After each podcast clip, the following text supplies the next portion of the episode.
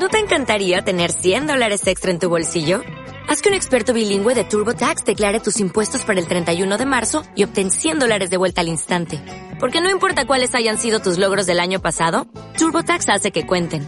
Obtén 100 dólares de vuelta y tus impuestos con 100% de precisión. Solo con Intuit TurboTax.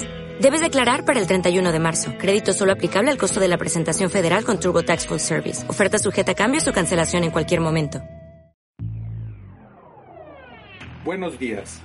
Esto es Nómada al aire. Comentario editorial. COVID-19 llega a la zona rural de Nuevo León. La pandemia del coronavirus sigue subiendo de nivel en México y Nuevo León no es la excepción, pues no solo está elevándose la cantidad de contagios, sino que la enfermedad se está extendiendo hacia afuera de la zona metropolitana de Monterrey. Y es que ya se registraron casos de COVID-19 en la zona rural de la entidad, se trata de un caso en Sabinas Hidalgo y dos más en el municipio de Linares. Esta situación es alarmante, pues habla primeramente de que fallaron las medidas preventivas y por otro lado, que se incrementa la peligrosidad de la pandemia, pues podrían saturarse en pocos días los servicios médicos de la zona rural. En este sentido, no queda más que extremar las medidas preventivas que ya se han señalado hasta el cansancio.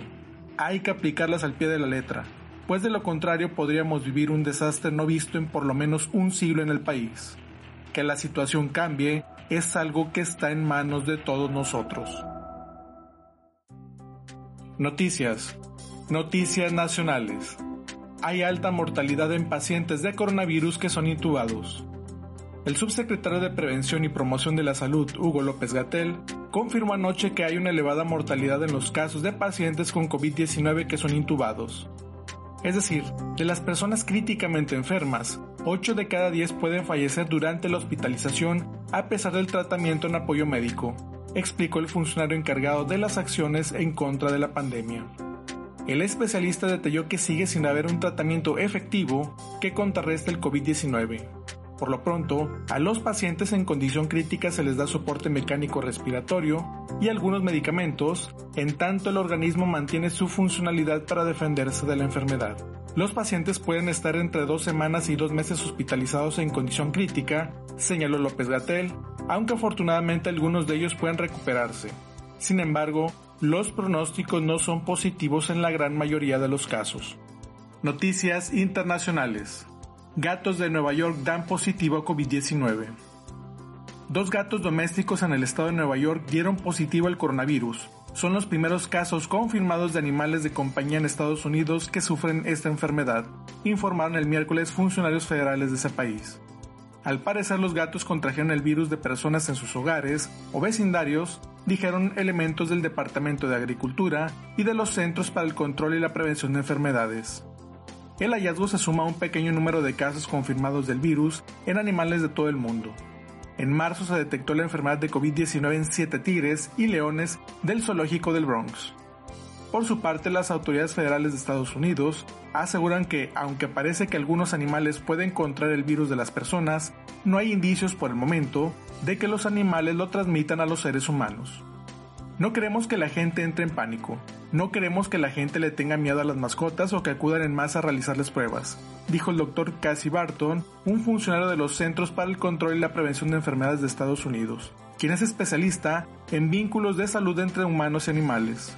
No hay evidencia de que las mascotas sean un factor de la propagación de esta enfermedad a las personas, recalcó.